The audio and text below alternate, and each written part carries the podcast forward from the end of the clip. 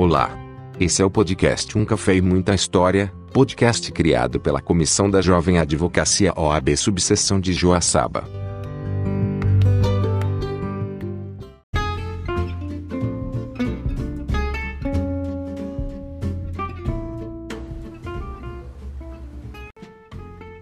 Boa noite, doutora, tudo bom? Olá, boa noite, satisfação. Prazer ter você aqui com a gente. Então, pessoal, para fazer uma breve introdução aqui, hoje eu tô com ela, que é a presidente da nossa subseção. É, ela é mãe solo, é mãe do Rafael e da Manuela, advogada. Antes de presidente da subseção, ela já militava pela, pela nossa advocacia.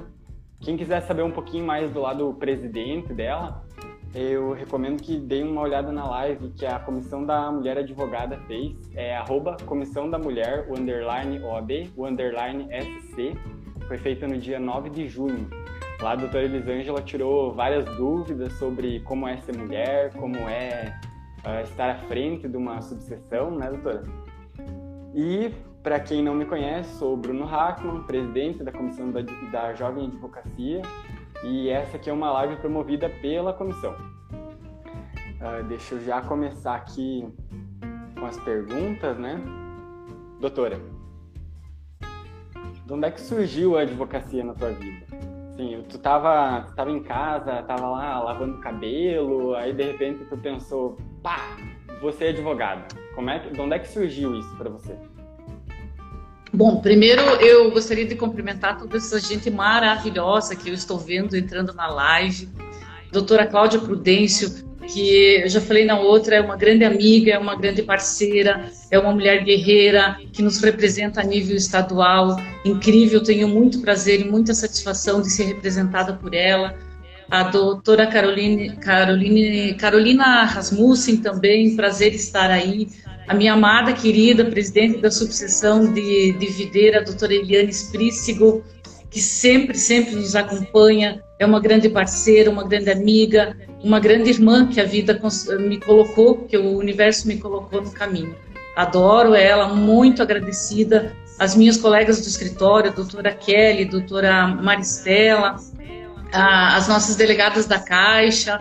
Eu estou com uma tela aqui do lado, por isso que estou olhando todo mundo que está entrando a, a doutora Priscila, então, delegada da Caixa, a doutora Carol, a, a, a doutora Tatiane, ai, que prazer vê-la aqui também, a nossa presidenta da Comissão do Direito do Consumidor, enfim, todas que eu não vou poder uh, uh, nomeá-las todas. Doutor Silvério também é uma grande satisfação. Eu sempre digo que a presença masculina na nossa subseção é muito forte e eu tenho muito orgulho disso, porque o apoio que nós temos uh, é, é, muito grande. Então, isso me engrandece muito, me deixa muito feliz, satisfeita com tudo isso.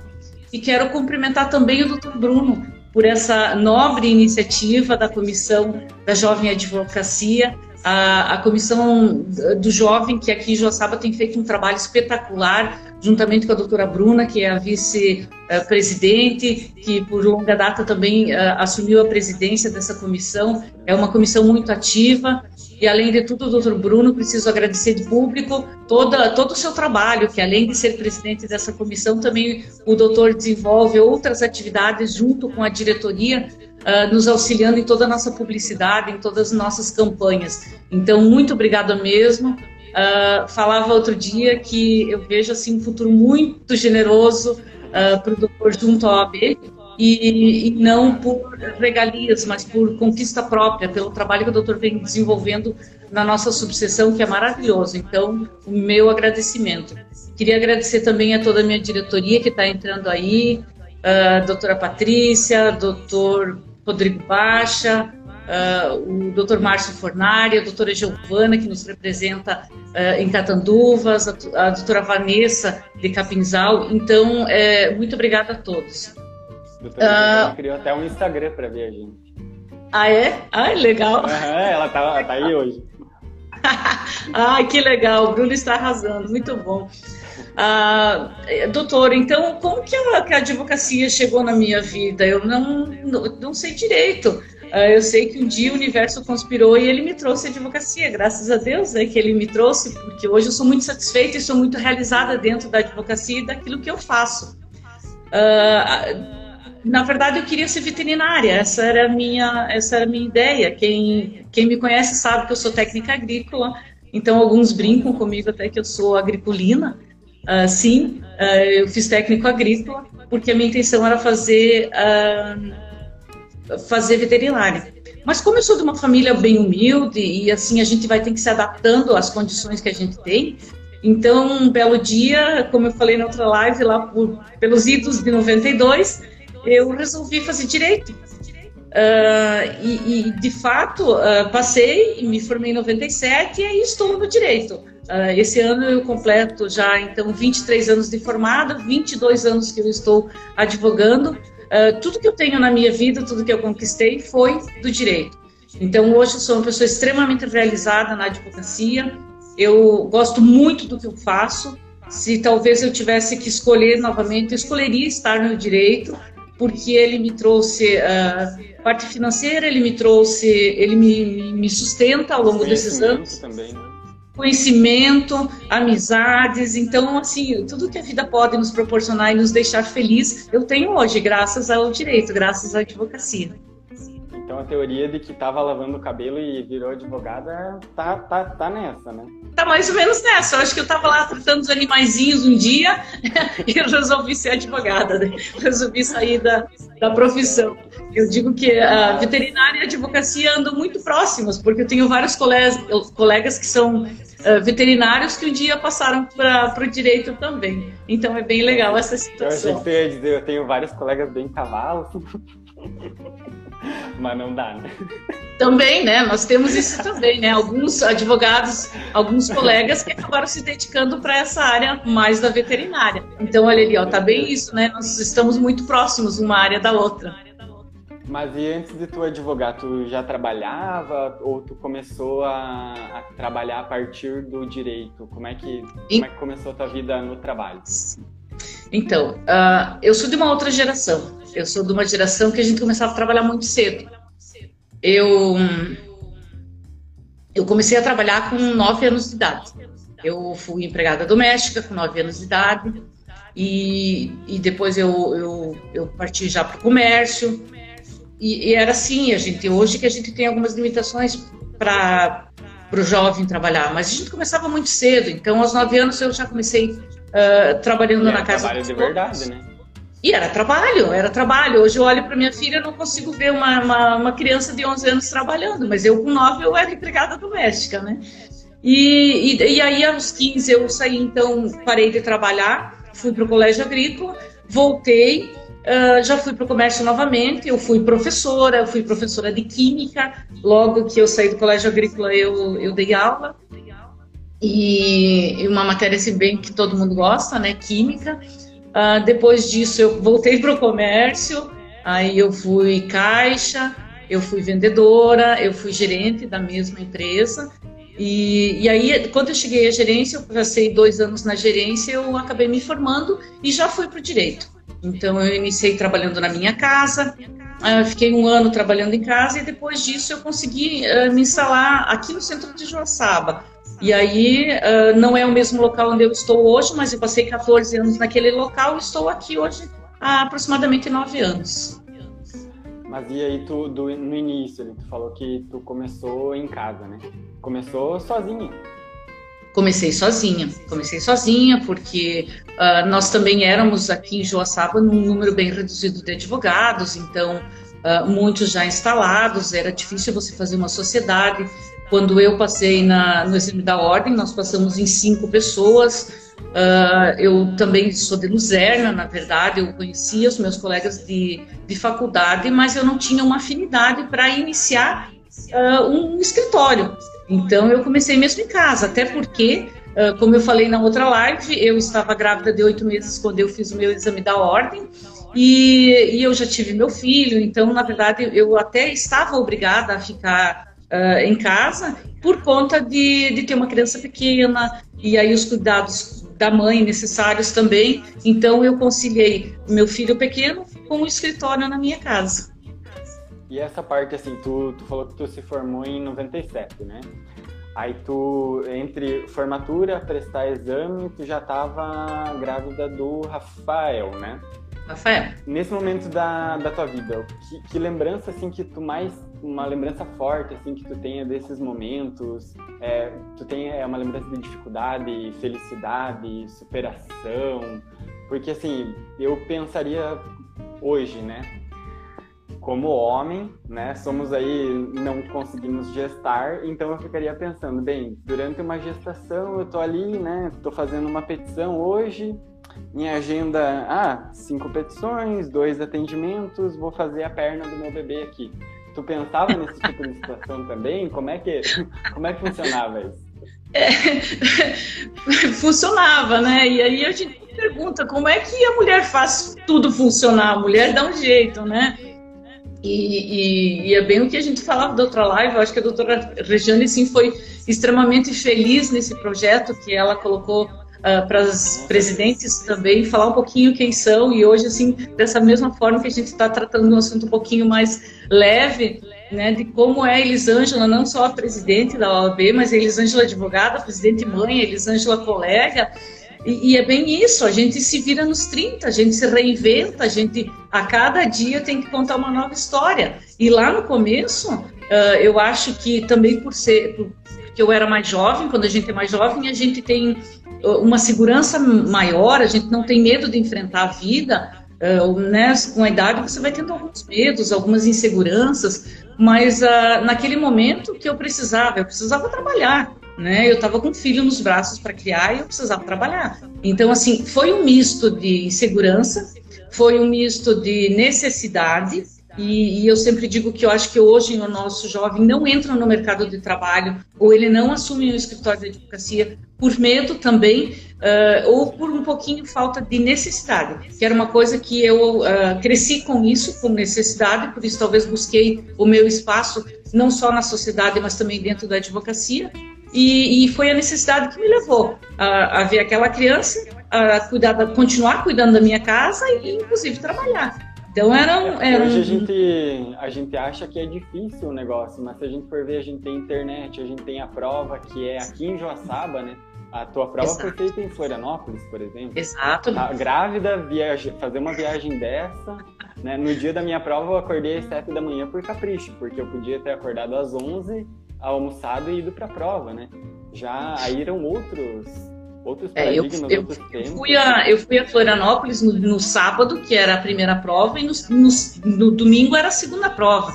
Então tinha toda uma pressão de você aguardar do sábado para o domingo para ver se você poderia fazer a segunda prova. Não é como hoje, dois meses depois vem a segunda prova. Não, era no sábado e no domingo. Era isso e deu, né? Então, realmente, dificuldade. Tinha que livro nessa época, não tinha? Tinha, uma mala de livros, né? Uma mala de livros. Era, era tudo que nós tínhamos, era a doutrina, né? E, e, eu comecei a advogar ainda com uma máquina de escrever. Então, essa modernidade toda que nós conseguimos hoje uh, ter, essas facilidades, uh, nós não tínhamos. Eu não, não comecei com, com essa facilidade. Era no digitar várias folhas a, a, minha máquina, por sorte, era uma máquina elétrica, então já era um pouquinho melhor. E assim, uh, eu sabendo da prova como? Era vinha por carta? O que que era? Eu acho que a OAB comunicava, sabe que é, eu não sou tão velha assim, mas é que isso mudou tão rápido que eu não tenho essa lembrança de como que a gente sabia, ou a universidade informava, enfim, eu confesso que eu não tenho mais essa lembrança na minha cabeça. E como a gente sabia? Eu só sei que quando o resultado demorou muito tempo para voltar, porque a gente precisava aguardar, não, não vinha um e-mail, não vinha um, um WhatsApp, a gente tinha que aguardar de alguma forma a OAB uh, aqui da subseção receber o resultado para poder repassar para quem tinha ou não passado. Então as dificuldades eram muito grandes. Eu sempre digo, não sei como é que a gente sobrevivia financeiramente quando você tinha que uh, digitar tudo, não era um copia e cola, era pesquisar jurisprudência.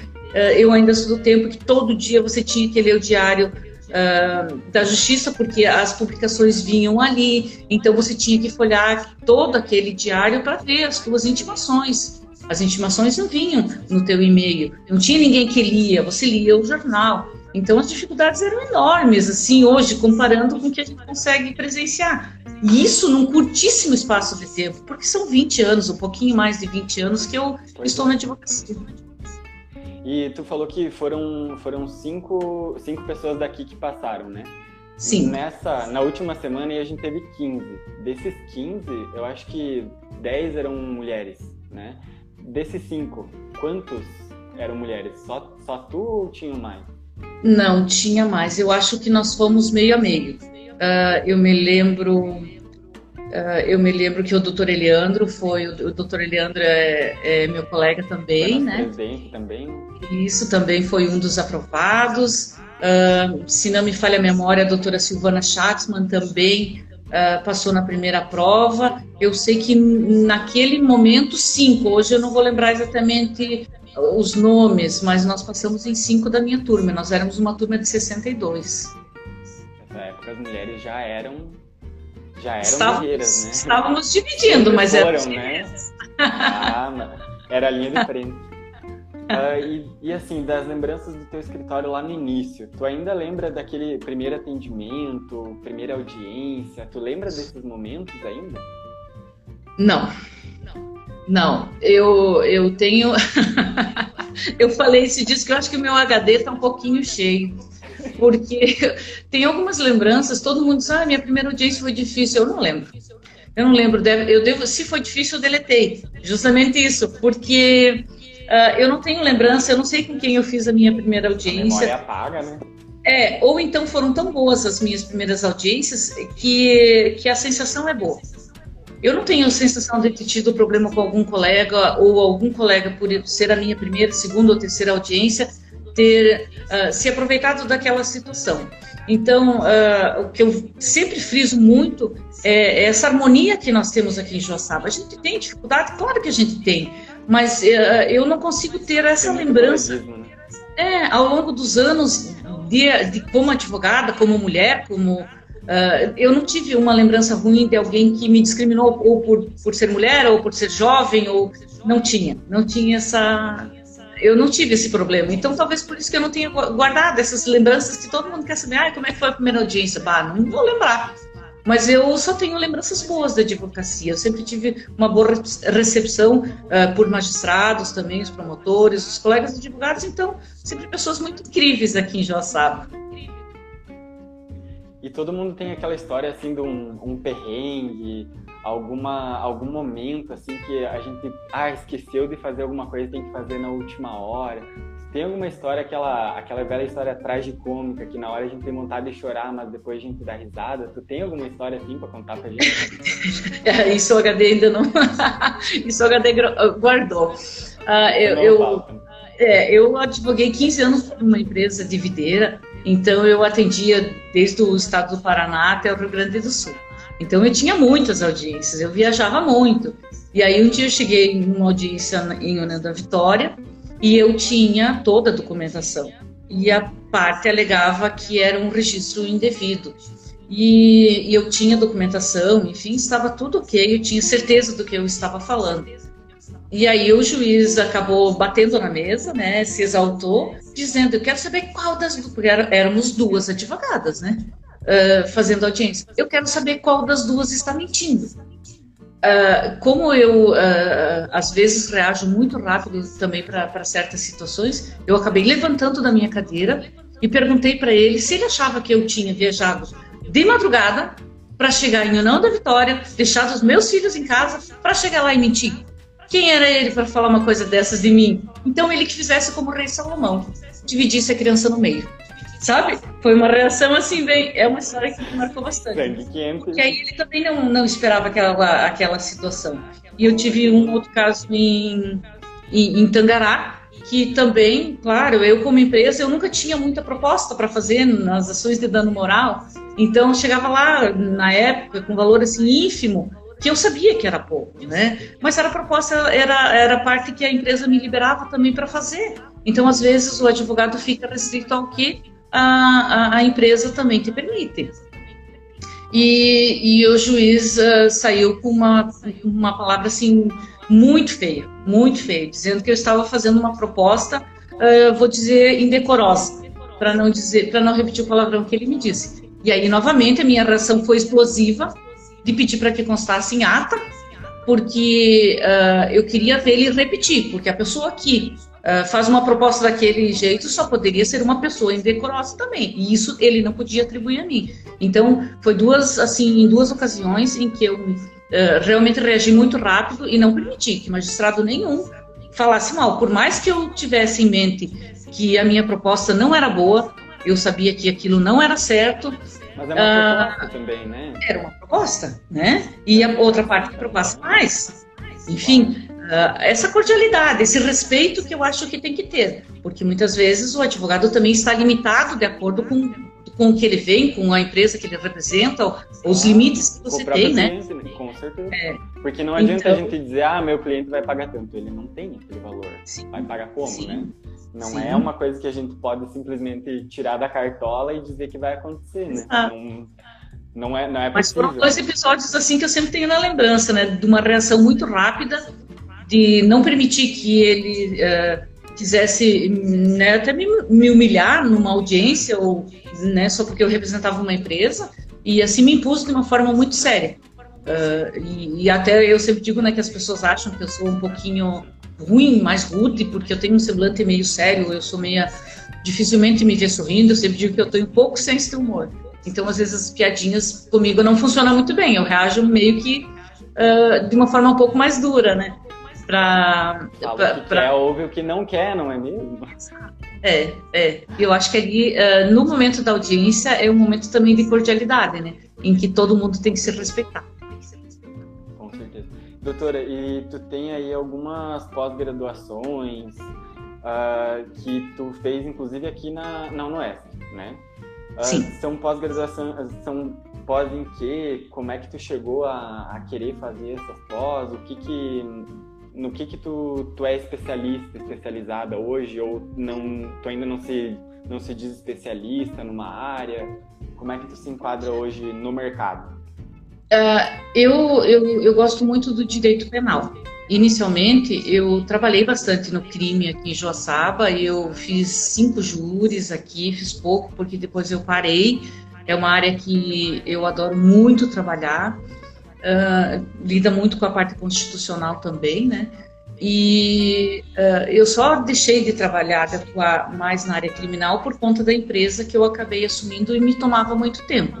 E aí, como eu fazia toda a parte civil da empresa, eu busquei pós que me levassem a ter um conhecimento maior nessa área. Então, a minha primeira pós foi em Direito Civil e Novos Direitos, que era um, todo um movimento que vinha crescendo naquela época.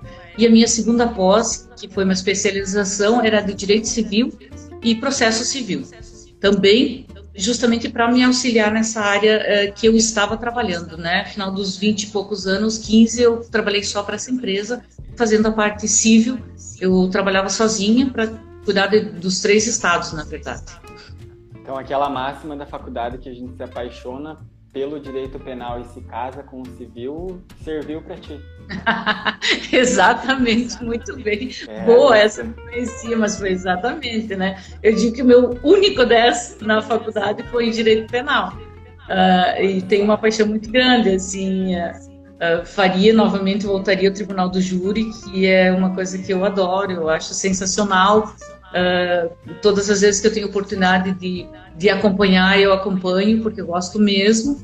E, mas daqui, daqui a pouco eu encerro minha carreira aí com, com a parte penal, né? Mas hoje a minha especialidade é mais na área civil. Mas, e dentro do, mas dentro do civil é, é divórcio? É o que que, Isso. que, que entra? Faço família, faço toda essa parte de dano moral. Uh, eu, eu, na empresa, eu ficava muito nessa questão de, de indenizatória. Então, eu contestei muito, eu trabalhei muito, claro, sempre para a empresa, então eu estava daquele lado em que eu defendia, era sempre, eu não fazia o dano moral, eu contestava. Então, eh, eu, eu, tirava, às vezes, uh, coelho da cartola para conseguir que a empresa não pagasse o um dano né? moral. Né? Então, então, essa parte eu muito. É só com o coelho da cartola para salvar. Né?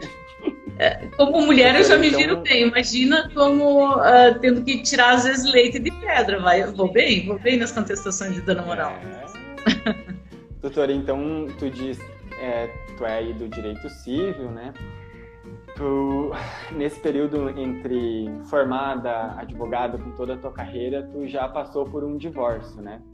E, e esse divórcio, assim, como é que foi para tu que é advogada? Tu, esse foi litigioso, foi consensual? Porque eu já passei por um momento na minha vida em que eu fui parte num processo.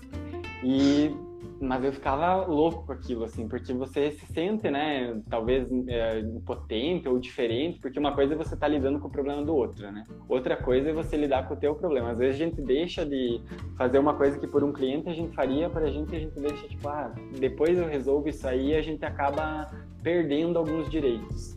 Porque, e como é que foi para ti? Passar por esse divórcio, fazer, tu fez o teu próprio divórcio, tu contratou um colega, como é que foi isso pra, você? Então, uh, eu vivi em união estável, na verdade, eu nunca fui casada, eu sempre brinco que eu ainda sou solteira, né, eu vou, eu vou ficar pra titia porque todas as minhas irmãs são casadas e eu ainda continuo solteira, né, e a... Uh, mas eu convivi com uma pessoa por 21 anos, né, é o pai dos meus dois filhos, e, e quando nós resolvemos, então, por fim, a nossa relação, uh, eu não fiz a dissolução da sociedade de fato. É a casa de ferreiro, espeto sempre é de pau, né? Eu, eu, nós fizemos um, um termo de acordo extrajudicial, registramos e foi assim um divórcio até tranquilo, sem problemas. Por exemplo, fica com isso, eu fico com aquilo, ok, dividiu, acabou. Findou ali a nossa relação e findou uh, terminou ali a nossa partida. Foi muito simples. A gente também não tinha grande patrimônio, então não tinha porquê. Mas eu mesmo fiz, eu mesmo, uh, né, coloquei as cláusulas, claro, em conjunto com ele, definimos dessa forma, isso é meu, isso é teu e ok. E eu fiquei com os é nossos... É o melhor jeito, na verdade, né, que, de de separar, separar tudo na boa, né? É o que a gente é, sempre eu... tenta fazer com que as pessoas façam, né? Por que não fazer diferente? Exato, é. Eu digo que eu fiquei com os nossos bens mais preciosos, que eram os nossos filhos, né? Então o restante foi bem tranquilo. Isso é verdade. Mas e assim, doutor, eu comecei te apresentando como mãe solo, né? Que é a mãe que, que cria o filho sozinha, que, que digamos que é o filho é praticamente só dela, né? Tu, tu acha que tu se enquadra nesse, nesse termo mãe solo? Tu acha que não, não é bem assim, que é só mãe e pronto? Como é que tu se, tu se vê nessa situação? Eu, eu, eu sou mãe. eu gosto da expressão do Papa em dizer que não existe mãe solteira, existe mãe. Uh, mãe solo, eu confesso que eu ouvi há pouco tempo, é, eu acho que é a segunda ou terceira vez que eu ouço. Uh, gostei da ideia, porque na nossa realidade hoje, muitas de nós somos mães solo, né? Que por mais que a gente tenha convivido por um longo tempo de uma união estável, de um casamento, né, uh, legalmente, propriamente dito legal, né? Ainda assim, uh, eu vejo que as mães hoje suportam, na sua grande maioria, os filhos, a casa, a família, o trabalho. Então eu também, eu, eu na verdade sustento os meus dois filhos. Uh, eu, eu trabalho para isso. Eu hoje me dedico inteiramente para essa função. Então é, é, não me importo com isso. Uh, sinto prazer até em, resolver isso, mas realmente eu sou arrimo de família, eu sou aquela que põe o pão na mesa, eu que crio ambos os filhos, Estou com o filho na faculdade, estou com a Manu já na, no sétimo ano, então quase chegando lá. Uh, a batalha é diária, é matar um leão por dia, enfrentar todos os nossos problemas, e é, também uh, conseguir fazer com que o judiciário nos resolva os nossos processos ou nos dê um resultado uh, para que a gente ganhe os nossos honorários. Então é uma batalha mas uh, uh, eu acho que isso é um pouquinho de mãe, conseguir lidar com essa situação. E, e, e para quem hoje tem filhos ou tem que uh, lidar ou tem que ser uma mãe solo, então eu acho que a mulher não tem problema com isso. A mulher consegue. Eu sempre digo, e isso não é menosprezar o, o, pai, que eu acho que é importantíssimo. Eu acho que o pai faz parte de toda a formação da criança, de toda a né? criação. Parte, tem que fazer parte, né? Então, eh, eu acho que é, é, é importantíssimo a presença do pai, mas não dá para os filhos terem como muleta uma separação, porque eles também têm que aprender que essa é a nossa realidade hoje. Os meus filhos além de, de se criarem um pouquinho sozinhos, ou só comigo, eles se viram, né? Então, só não me dou o título de mãe solo, porque eu tenho o Rafael também, então, que é meu primeiro filho, que é um paizão dentro de casa, né? Ele que agora, nesse momento, está quebrando meu galho lá, né? Ele tá com a Manu, enquanto eu estou aqui ainda no escritório. Isso por muitas vezes, quando eu viajo, quando eu tenho audiências fora, quando eu tenho outras atividades uh, que a OAB exige de mim, é o meu filho que está lá. Então, na verdade, a gente divide tarefas, né? A, gente, a nossa família hoje é eu, o Rafael e a Manu, e é, somos um parceiro do outro. Uh, o que um precisa, o outro cobre. Então, uh, se sou mãe solo, sou. Mas uh, solo com a companhia dos meus filhos também, que me ajudam incrivelmente. Que bonito. que bonito. Doutora, e assim, como é que é para uma. Pra, porque eu penso, tu começou já a advocacia com, com um bebê, né? Já com, porque eu eu come, começando agora, né? Sozinho, solteiro, sem família, sem nada, já é aquele aquele away.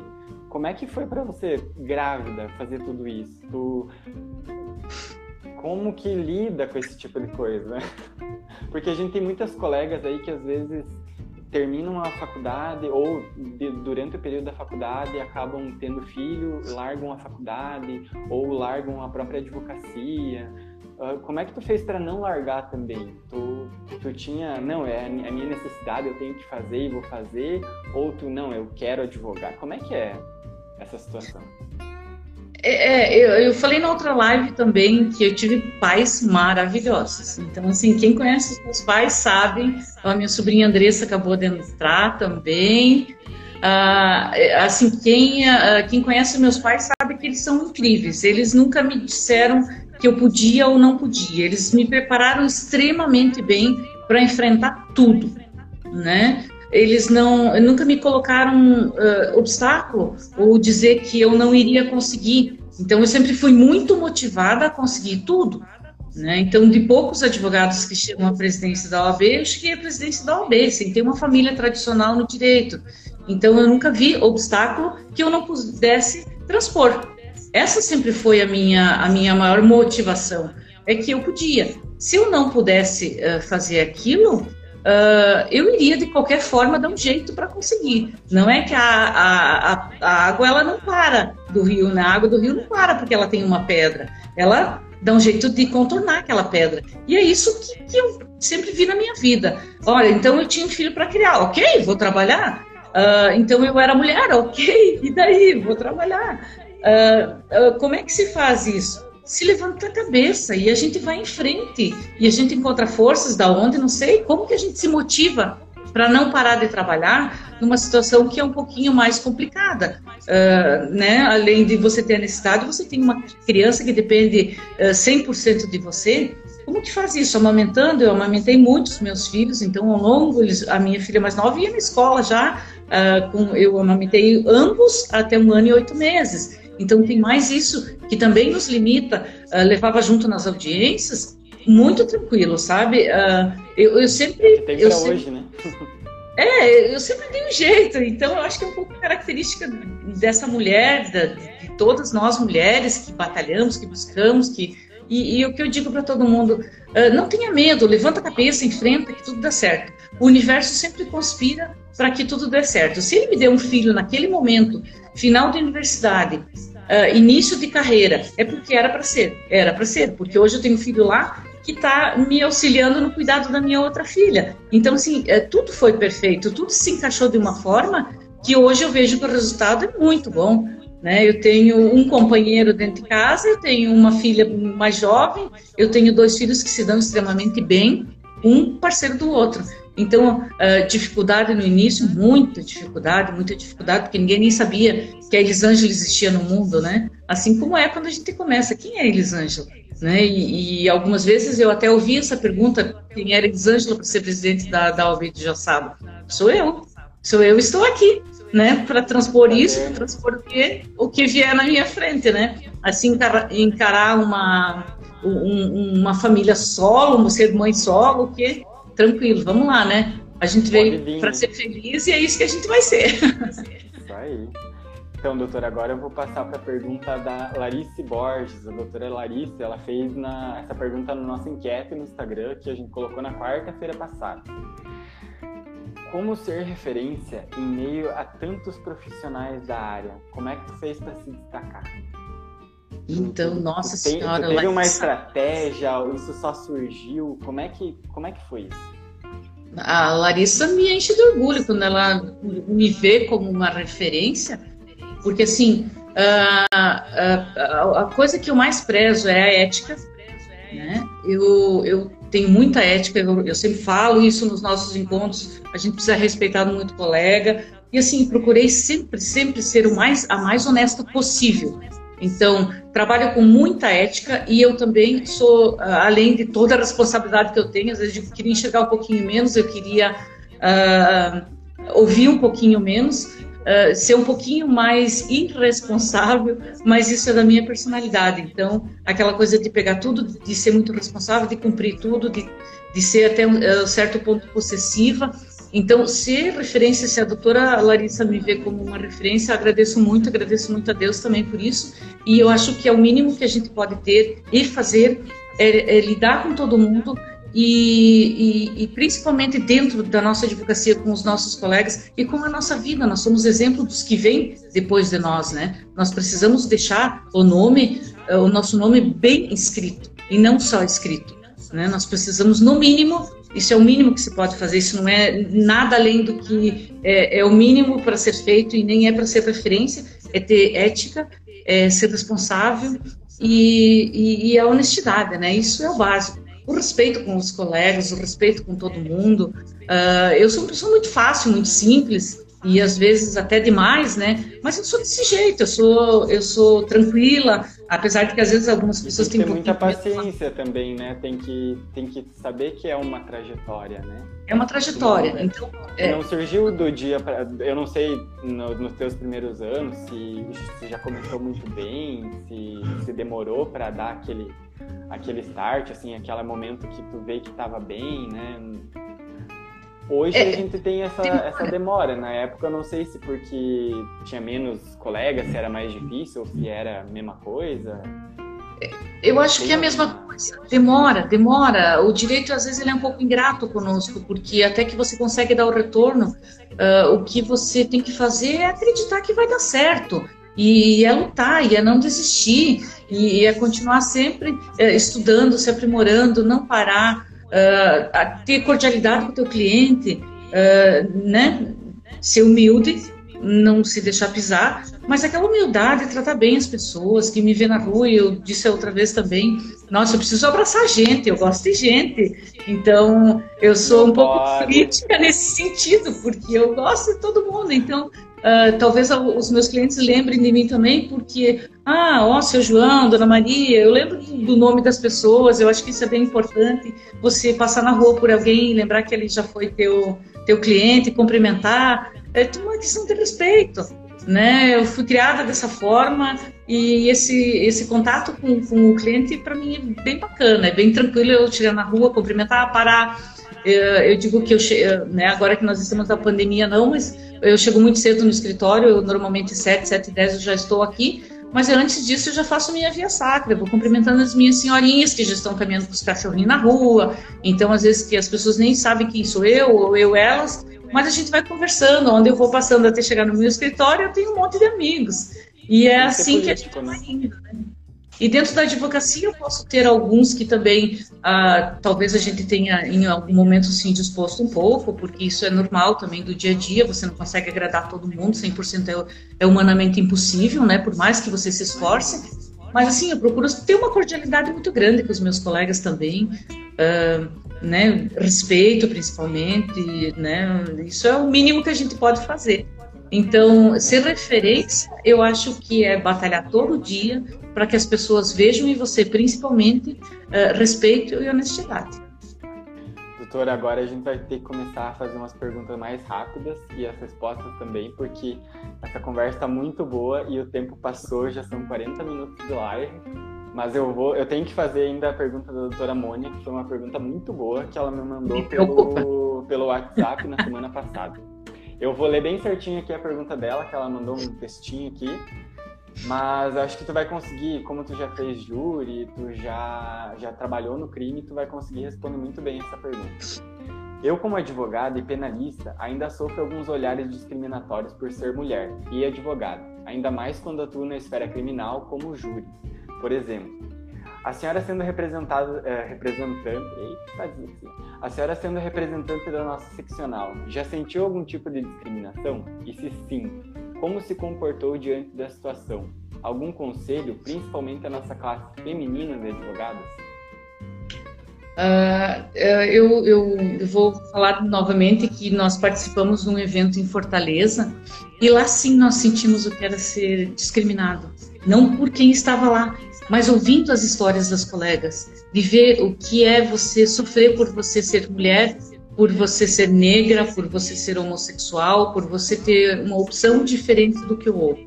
Então, lá sim, eh, eu senti o que é ser discriminada. Os nossos olhares aqui acontecem? Claro que sim. E, e, é uma discriminação muitas vezes velada, que a pessoa, ao mesmo tempo que te abraça, ela, ela pensa, por que essa aí está aí? Né? Então, assim, é um pouco mais velado.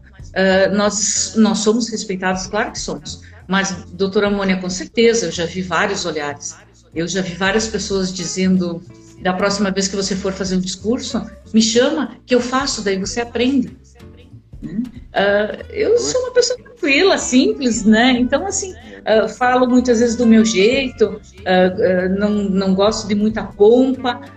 acho que a parte verdadeira de você é o que vai motivar, o que vai empolgar. Uh, falávamos esses dias, a uh, Elis não tem muito o que falar, realmente não tem muito o que falar de mim, porque eu sou um livro aberto, quem me conhece sabe tudo quem eu sou, o que eu sou, não tenho problema de falar da minha vida, dos meus problemas, das minhas dificuldades ou não. Uh, mas esse olhar discriminatório, se algum dia alguém olhou para mim dessa forma, eu ignorei. Eu ignorei. Porque tem alguns momentos na vida que você simplesmente tem que ignorar, que você é fraca.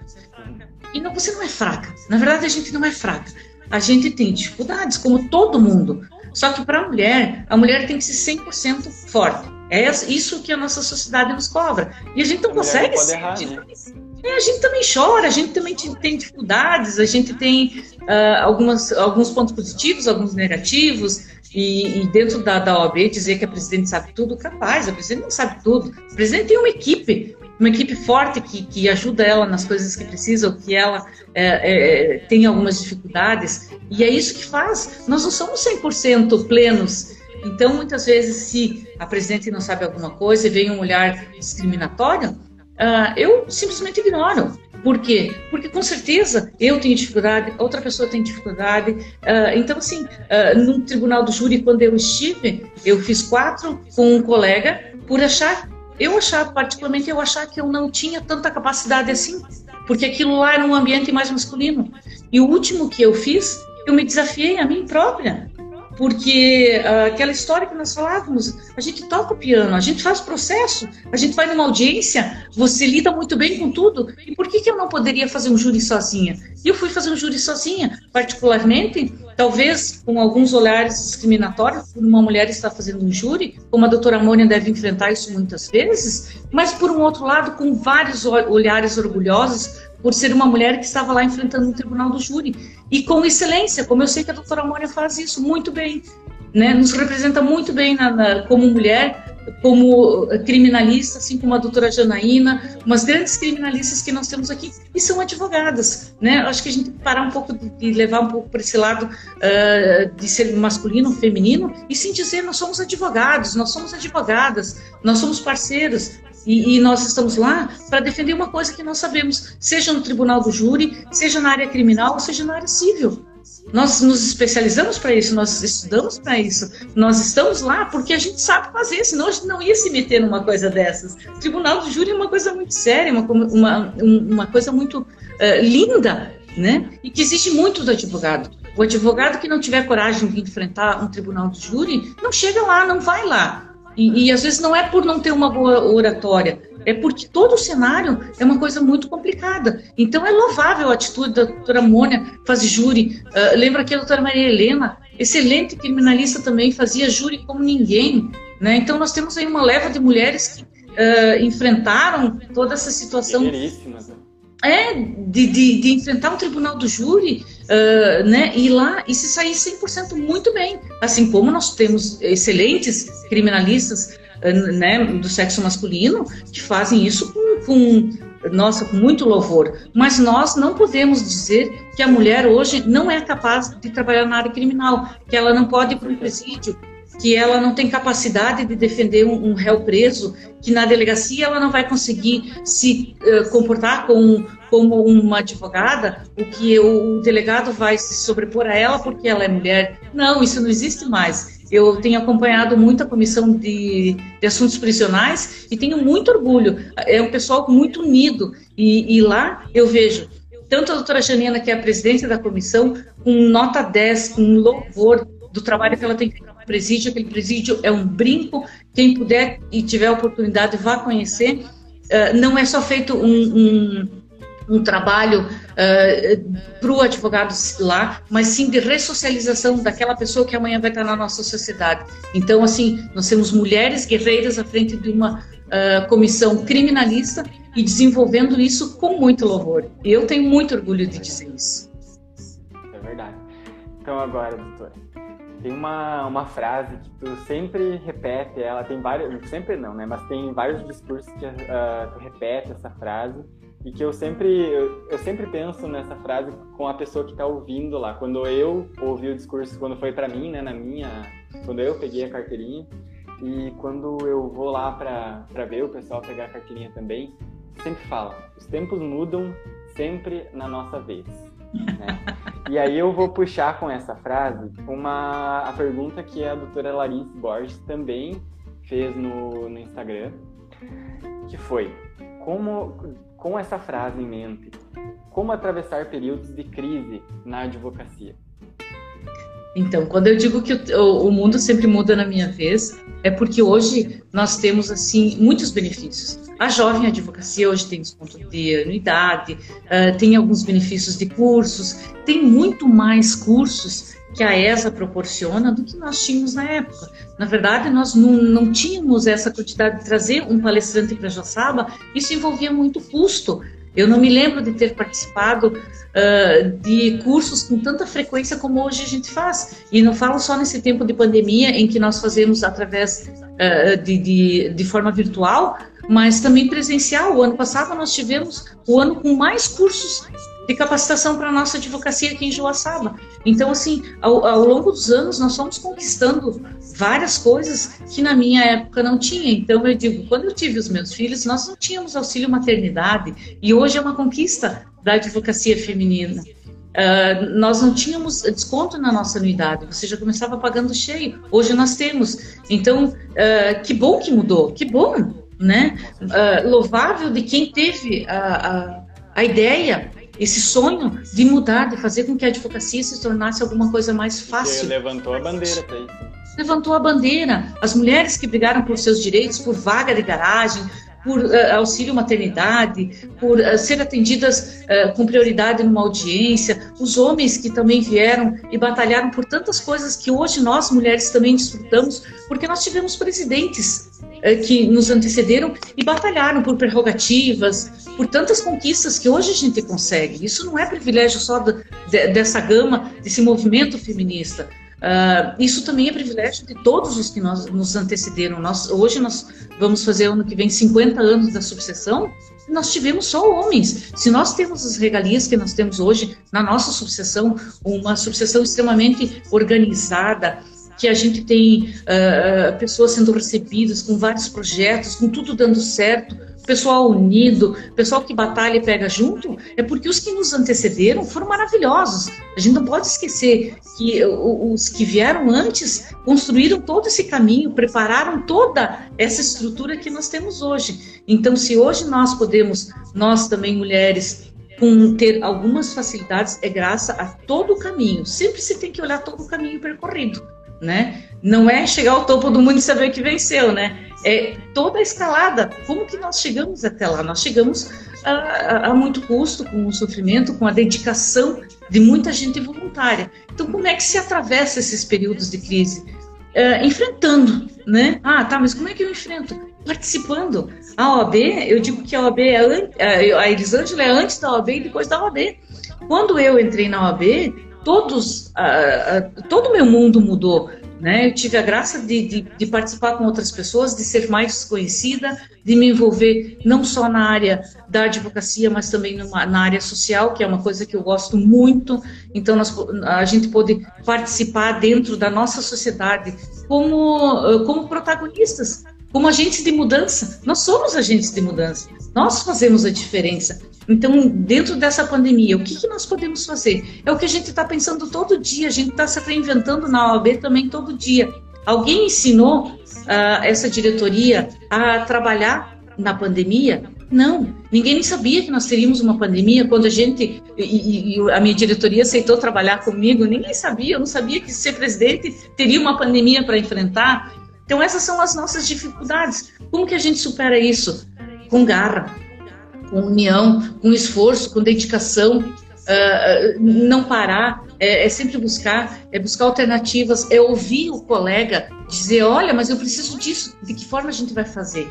E na outra live eu falava, e eu falo isso para os meus filhos também, quando eles precisam de alguma coisa, Uh, como que eu faço isso? Não sei. Me dá um minuto que eu te dou a solução daqui a pouquinho. Me deixa pensar. E é bem isso na OAB também. O que, que a gente faz toda sexta-feira? A gente se reúne, um pessoal dedicado toda sexta-feira para dizer o que, que eu vou fazer para melhorar o dia a dia do meu colega. Muitas vezes o nosso trabalho fica ali apertado, prejudicado, para que eu possa pensar no que eu vou fazer para o colega.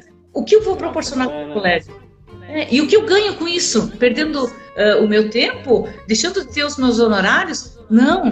Quando alguém ganha, todo mundo ganha. Quando eu mudo alguma coisa na sociedade, todo mundo ganha. Né? Então ganha a sociedade, ganha a advocacia, ganho eu também, porque eu faço parte desse cenário. Então, se muda o meu cenário como advogada, se as minhas prerrogativas são respeitadas, é respeitado de todo mundo. Né? Se nós conseguimos é, melhorar o cenário, é um cenário inteiro que muda. Então, como enfrentar toda essa pandemia?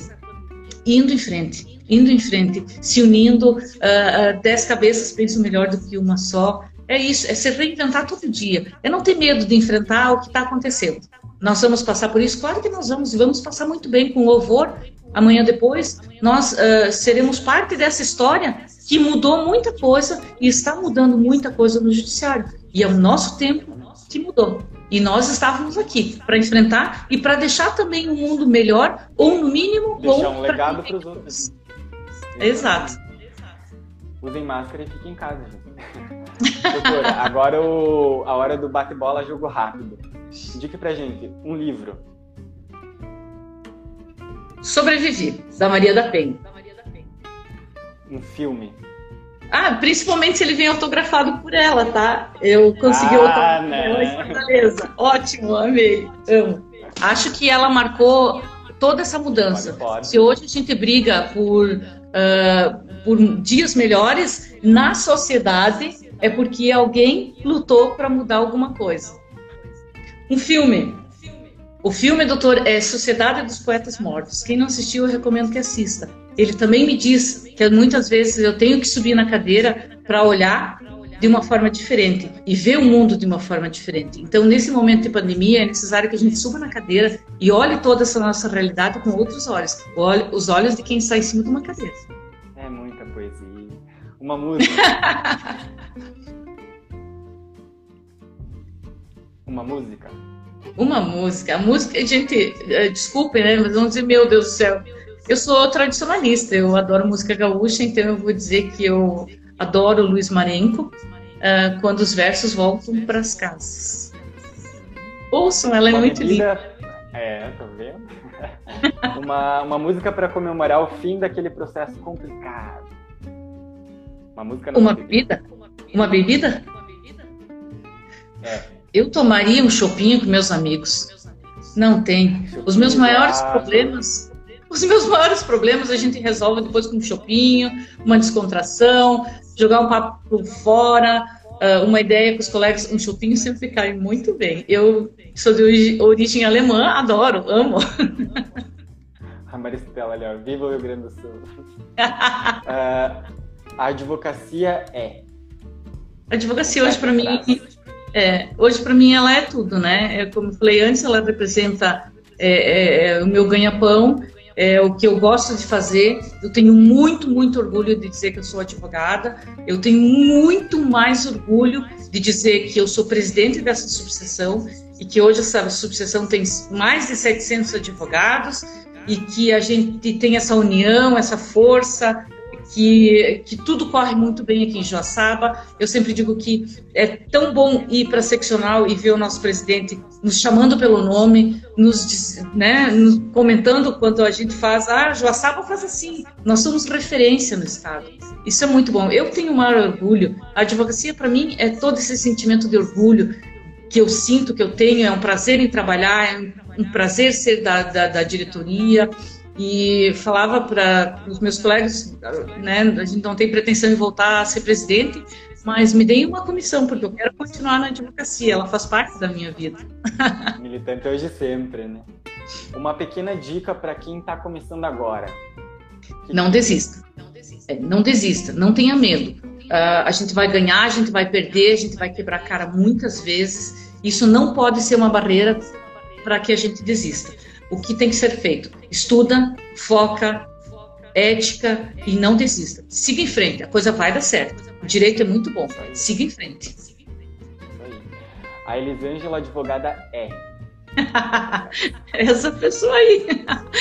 Sou uma pessoa muito simples, né? Sou, uh, sou parceira, sou muito coração. Eu sempre dizia na gestão anterior, doutor Eliandro, uma pessoa muito centrada, uh, de quem eu admiro muito, tenho, aprendi muito com ele, e eu era o coração, né? Eu sou essa pessoa mais coração, sou mais mãezona, de, de abraçar todo mundo, de dizer, ah, são os meus diretores, são os meus presidentes. Uh, eu sou mãe, eu sou coração. Elisângela, advogada, é uma mãezona que, que cria todo mundo, que quer todo mundo próximo, que, que tenta proteger todo mundo ao máximo que eh, em qualquer momento sempre tento interferir para que a coisa não briga, que não dê confusão, que a gente se dê muito bem, que a gente consiga no final do ano estar tá todo mundo reunido, se abraçando, festejando que a gente conseguiu mais um ano de vitória para todo mundo. Que todo mundo ganhe, eu sempre digo uh, que o sucesso seja de todos nós. É, é, é, o que eu desejo realmente, né? Elisângela, advogada, é aquela que quer que todo mundo seja feliz na advocacia, ganhe muitos honorários e que tudo dê certo. Isso aí. Doutora, nosso tempo vai acabar. Eu quero agradecer a presença aqui de todos. Semana que vem a gente tá com o Dr. Márcio aqui. Boa noite.